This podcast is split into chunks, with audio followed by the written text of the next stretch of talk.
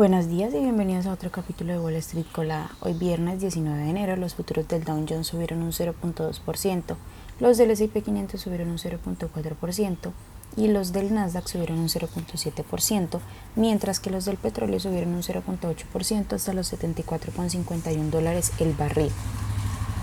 En las noticias económicas y financieras de hoy, la tecnología está demostrando su poder de resistencia y el mercado sigue favoreciendo el sector.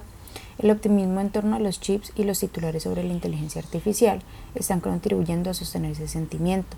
De hecho, el Nasdaq acabó de cerrar un nuevo máximo histórico en 16.982 puntos, mientras que el mejor rendimiento en lo que va del año para cualquier sector del S&P 500 es el de tecnología con un aumento del 2.6%.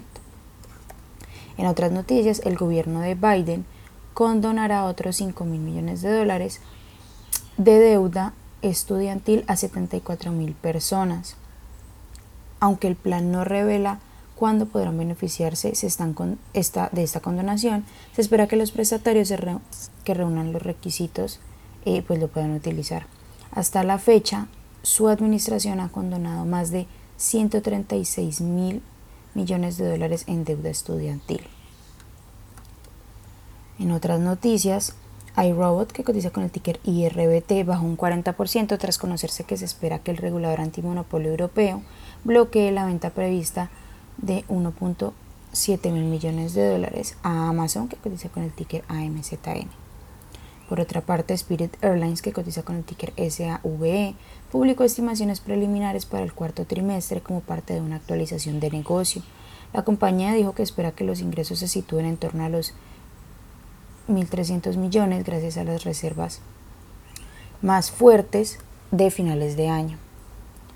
Las acciones de Supermicro Computer que cotizan con el ticker SMCI subieron más de un 13% tras elevar las previsiones en ventas y beneficios para el segundo trimestre de este año.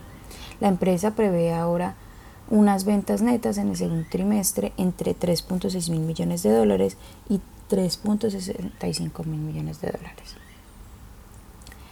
Macy's, que cotiza con el ticker M, planea recortar alrededor, de, alrededor del 13% de su plantilla laboral corporativa, lo que equivale a más de 2.000 trabajadores, y además de eso también cerrar cinco tiendas, según informó The Wall Street Journal.